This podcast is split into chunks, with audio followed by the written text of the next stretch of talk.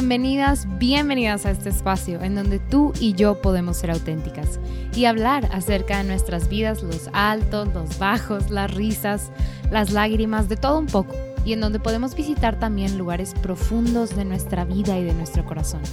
Siéntete en confianza y en total libertad. Ponte cómoda, te acompaño en este momento en lo que sea que estés haciendo. Espero esto pueda inspirarte a ti que estás en este camino con Cristo. Soy Beatriz y en este podcast quiero acercarme a ti, que sepas que podemos ser amigas. Este espacio es una colaboración con Lumen Media. Te invito a ver todo nuestro contenido en Facebook, YouTube, Instagram. Estoy segura que te va a encantar.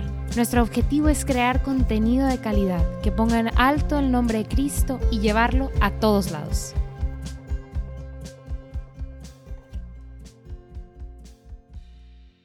Bienvenidas hermanas al episodio, ¿qué es este? El episodio 13, 14 ya de esta temporada del podcast. Qué padre tenerlas acá de regreso. Felices Pascuas de Resurrección. Ya estamos pues celebrando, ¿verdad? La resurrección de Cristo y, y, gloria a Dios por este milagro tan hermoso de pues la resurrección de nuestro Señor, porque en eso se basa toda nuestra fe, en saber que Cristo es victorioso. Cristo ya ganó. Cristo derramó hasta la última gota de su sangre por nosotros, para que fuéramos salvos, para que nos pudiéramos reconocer como sus amigos, como hijos verdaderos de Dios. Y entonces, gloria a Dios por el sabernos salvados, por el saber que tenemos un redentor y no solamente un, o sea, un salvador, sino verdaderamente un redentor, alguien que se dio a sí mismo por nosotros. Hay un libro buenísimo que, les recomiendo. Empezando bien raro el episodio, pero eh, a mí me impactó mucho este, como misterio de la resurrección y de Cristo como nuestro redentor, después de haber leído un libro que se llama El Redentor. Este, y les voy a dejar ahí abajo el link para, para hasta dónde lo pueden conseguir, pero es un libro hermosísimo. Digo, no está tan largo, son como 300 y pelos de páginas, pero es increíble. Es de un autor que se llama Steve Clark y es un libro, de hecho, eh, ecuménico. O sea, lo podemos leer nosotros los católicos, cristianos, evangélicos, eh, pentecostales, y todos vamos a resonar, y, o más bien, todo va a resonar con nosotros. No hay nada que sea como em, ajeno a lo que yo creo, porque todos creemos en el mismo Cristo y en el, en el misterio y en la victoria de su resurrección. Entonces, es un libro impactante que cambió. pues ustedes ya me conocen, que me gusta mucho como que conocer el contexto y como que qué es lo que estaba pasando y, y no sé si les pasa, pero entender también como que la, la tradición del pueblo judío hace que entendamos mucho a Cristo y a, nuestra religión como cristiana, ¿no? Moderna. Y entonces en este libro precisamente se habla mucho del trasfondo, inclusive judío, ¿no? Como de, todo lo que ya estaba escrito, que era de alguna manera también para el pueblo judío una, pues como una guía de lo que iba a pasar. Pero ya, esa era la intro, ¿verdad? Feliz Pascua.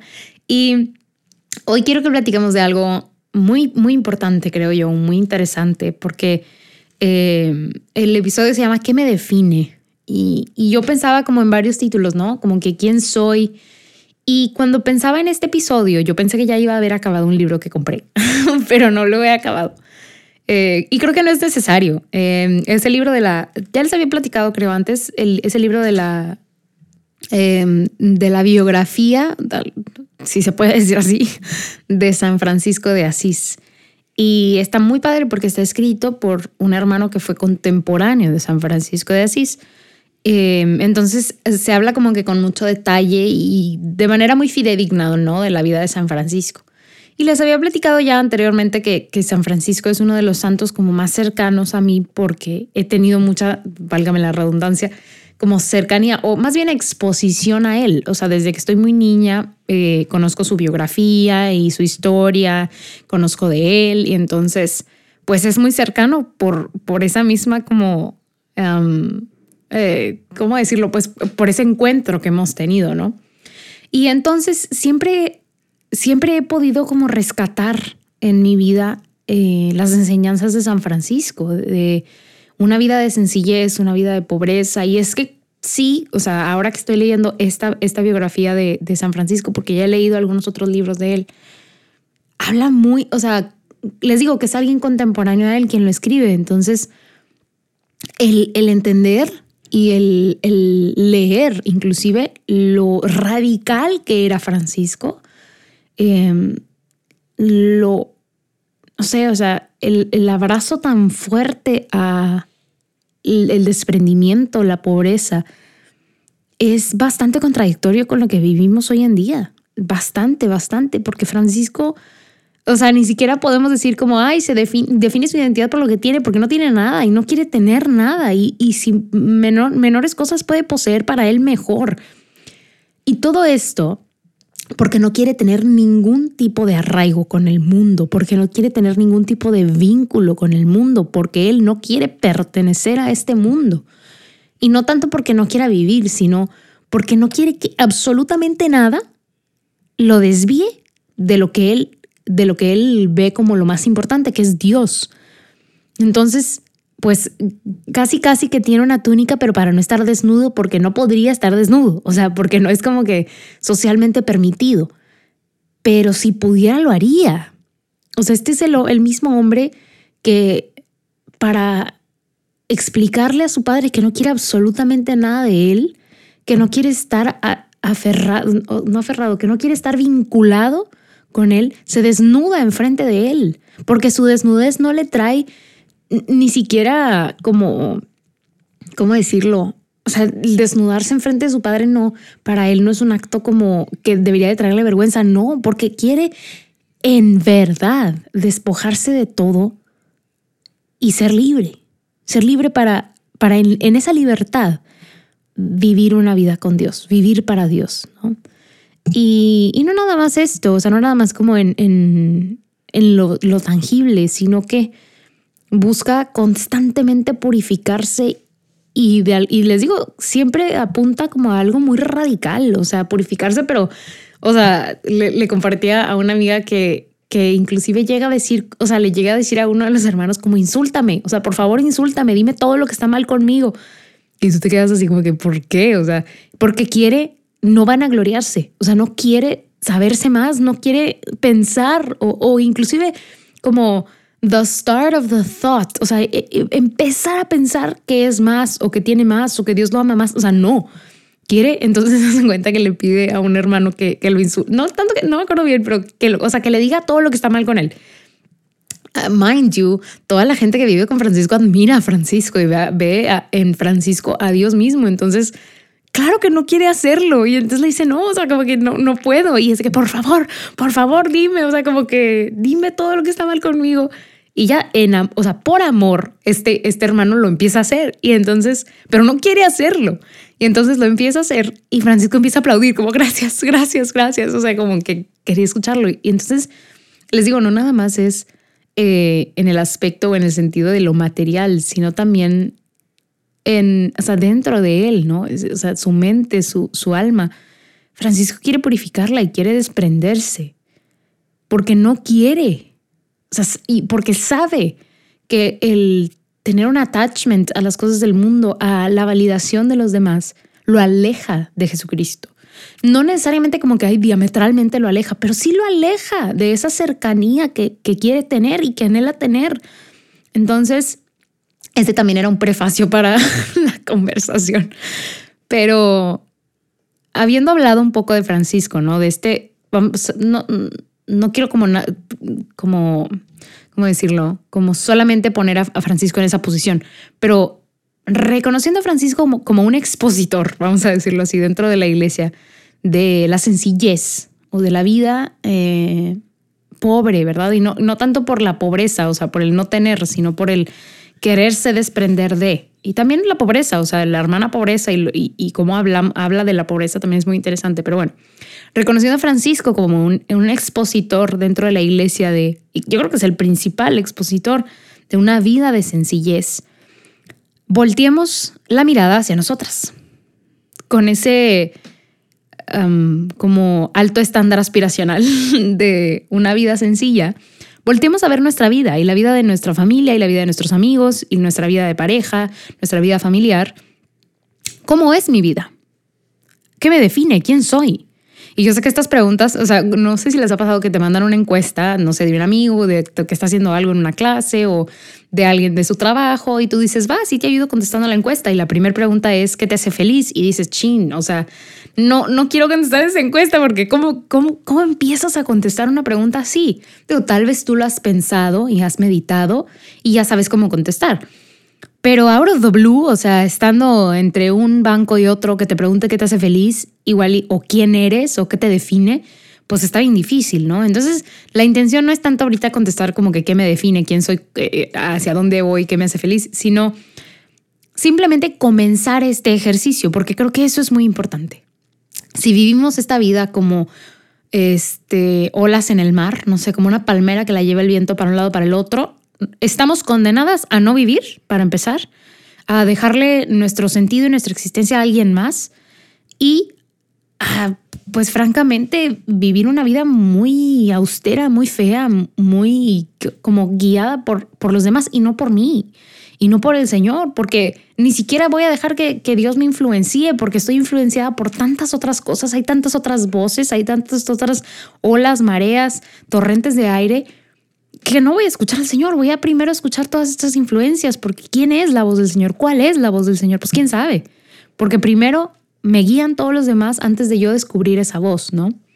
Entonces, ¿quién es mi yo actual? O sea, pensemos en eso. Si estás ahorita lavando los platos, este, tendiendo la cama, no sé, en el carro, piensa en eso. ¿Quién es mi yo actual?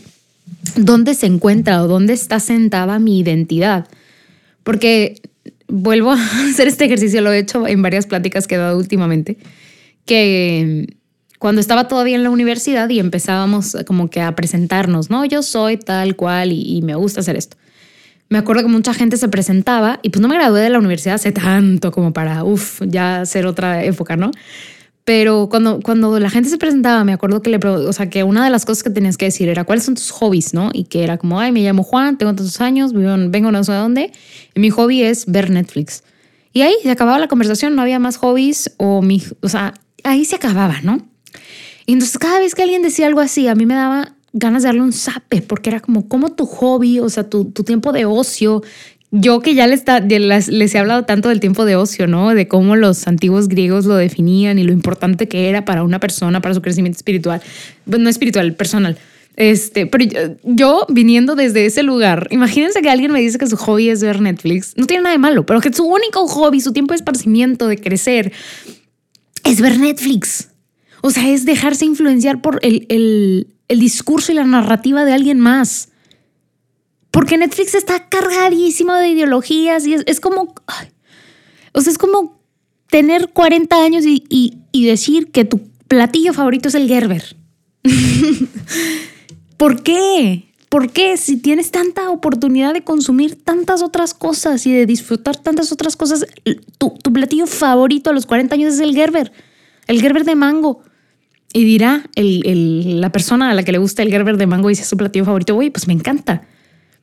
Oye, pues sí, pero el Gerber no tiene nada de complejidad, no tiene, o sea, el perfil de sabores no es, ¿sabes? O sea, ok, tal vez estoy ahondando mucho en este ejemplo, pero habiendo esta posibilidad tan grande, los, y en este mismo ejemplo tonto, en perfiles de sabores, eh, teniendo nuestras papilas gustativas tan eh, diferenciadas para poder probar diferentes cosas y, y, disfrutarlas, porque el Señor las puso ahí por algo. Les digo, tomando este ejemplo burdo, yo decido activamente que mi platillo favorito es el Gerber y que voy a quedarme con este perfil dulce, con ese sabor a mango, pensando que es el Gerber de mango, ¿no? Y ya, o sea, me voy a limitar a esto. Y entonces creo que luego pasa lo mismo con este ejemplo del Netflix. No, pues esto, esto es lo que me gusta, ¿no? Pagar 99 pesos al mes, digo, aquí creo que ya está más, más caro, como 149 pesos al mes, no sé cuánto es. 149 pesos al mes, eso me hace feliz, o sea, o ni siquiera me hace feliz. Eso me entretiene, ¿no? Eso me hace crecer como persona y eso, este, pues es lo que me gusta hacer, ¿no?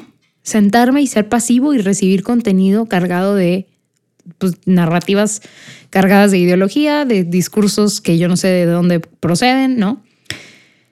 Y entonces volvamos a voltear hacia nosotras. ¿Quién soy? ¿Qué me gusta hacer?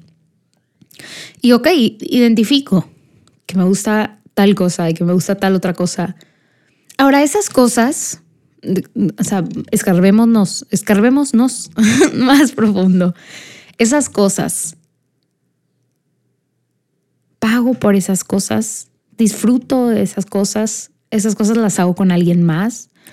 O sea, esos hobbies los hago con alguien más o los hago yo sola, eh, esas actividades que me gusta hacer. Y no hablemos del trabajo, no hablemos del trabajo, o sea, de nuestro, como que toda nuestra vida secular, nada más, sobre todo laboral, sino de lo que disfruto hacer como persona. O sea, ¿qué es eso? Tres cosas. ¿Cuáles son esas tres cosas que tú disfrutas hacer como persona, como ser humano? ¿Dónde está? O sea, ¿dónde está mi perla? ¿No? O sea, entiendo que si estamos aquí en este lugar, o sea, reconocemos a Jesús, ¿no? Como el, el dueño, el salvador, decíamos al inicio, el redentor de nuestras vidas. Pero dentro del contexto de nuestra experiencia de vida, o más bien dentro de la cancha de nuestra experiencia de vida, ¿qué me gusta hacer? ¿Quién soy? ¿Cuáles son mis hobbies? ¿Quiénes son mis amigos? ¿En dónde invierto mi tiempo? ¿Cómo es mi relación de pareja? ¿Cómo es mi relación con mis hijos? ¿Con mi familia? con mis abuelos, con mis tíos. ¿Cómo son ese tipo de interacciones?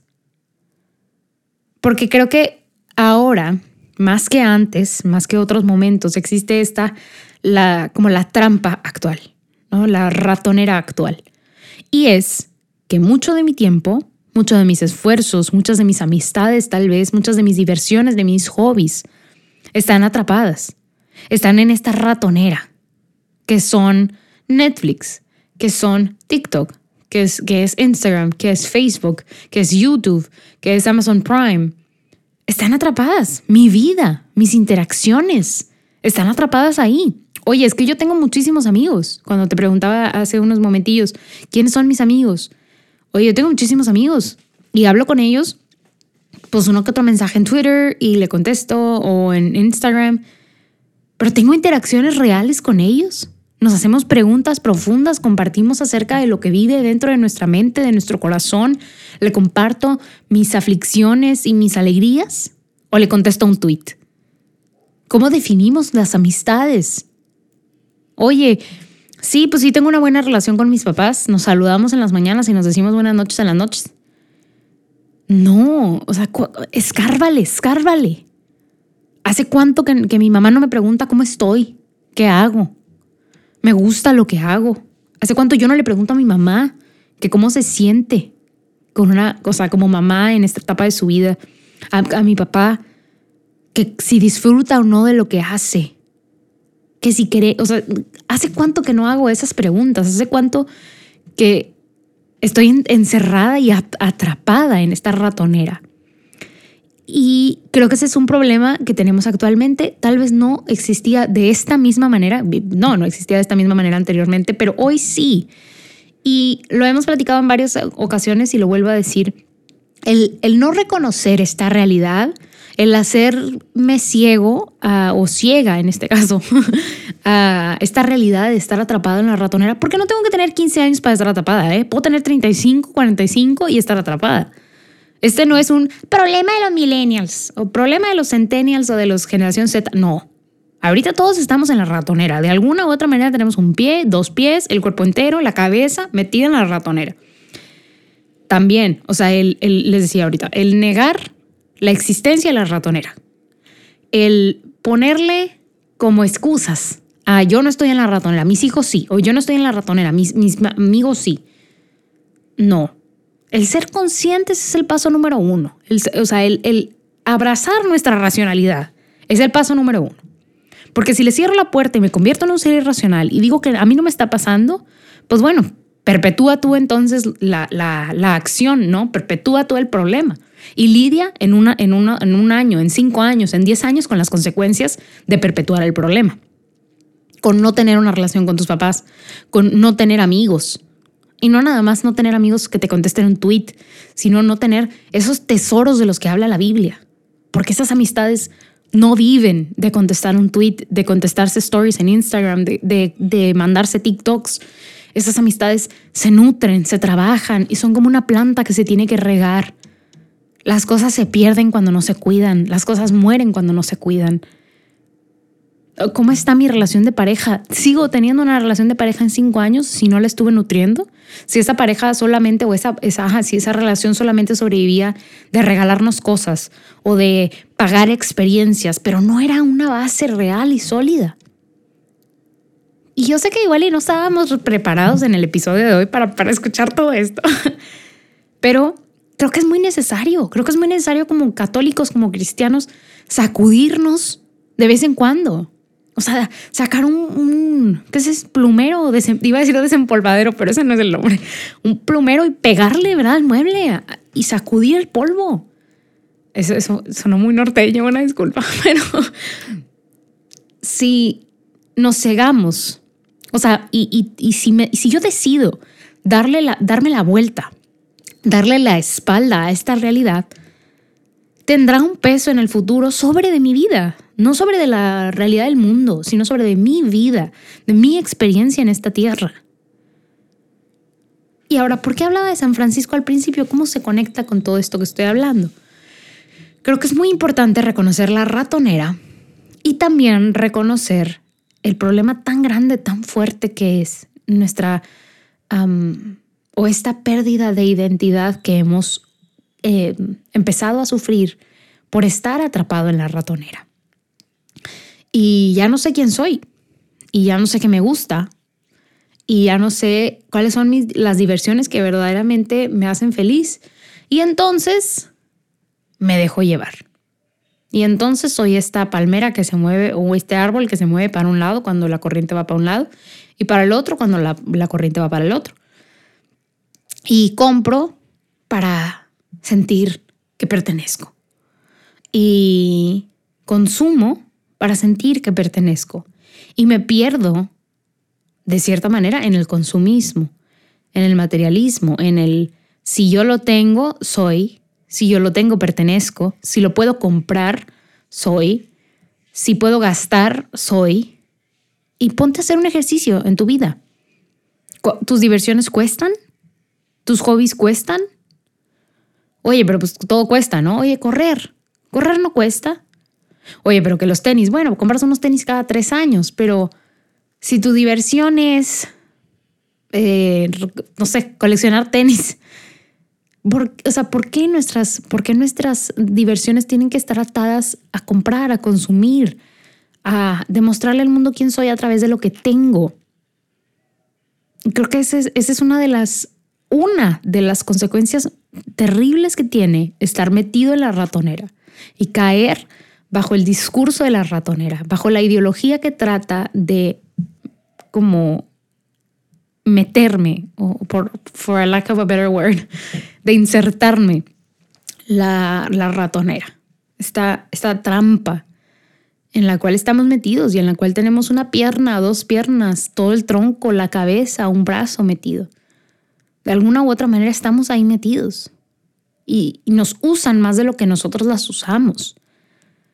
Y entonces, para ir cerrando, para darle un sentido a todo esto, quiero decirte que es importante imitar a San Francisco, que es importante deshacernos de lo que nos aleja de Dios, que es importante ser quienes somos, que es importante desarrollar mi capacidad de discernir, aceptar y abrazar que soy un ser racional y que a mí no me controla los medios, que yo puedo controlar mis decisiones, que yo tengo esta capacidad capacidad de discernir y que puedo vivir una vida de sencillez, que puedo aceptar ser feliz con lo que tengo sin necesidad de estar como craving más cosas y tener otras cosas y comprar otras cosas, porque mi amiga, las cosas solamente nos van a atar más al mundo. El amor a las cosas solamente nos ata más a este mundo pasajero, perenne,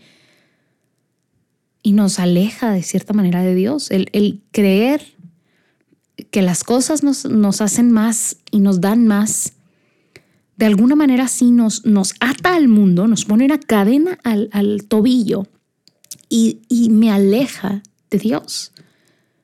Porque no puedo crecer en mi relación con Dios cuando en mi corazón está tan, tan, tan profundamente arraigado el, el querer consumir. Y dejamos de vivir me atrapo cada vez más en la ratonera y quiero ver qué hay nuevo y quiero ver qué usan la gente y quiero ver qué compran mis amigos y quiero ver qué dicen para yo decirlo, para yo comprarlo, para yo tenerlo, para pertenecer. No necesitas nada de eso para pertenecer, no necesitas nada de eso. Nada de eso. Cristo no te ama menos o más o, nada, nada, nada tienes que hacer, nada. Ni pintarte el pelo, ni cortártelo, bañarte tal vez. para que Cristo te ame, no, inclusive aunque no te bañaras. Este episodio tal vez está ahí como bastante filosófico, tal vez, o no creo que filosófico, pero bastante abstracto. pero les decía al inicio, es un primer paso para hacernos preguntas para decir, estoy feliz, no estoy feliz, estoy atrapada en la ratonera, estoy no atrapada en la ratonera, soy consciente de la ratonera, qué fregados es la ratonera.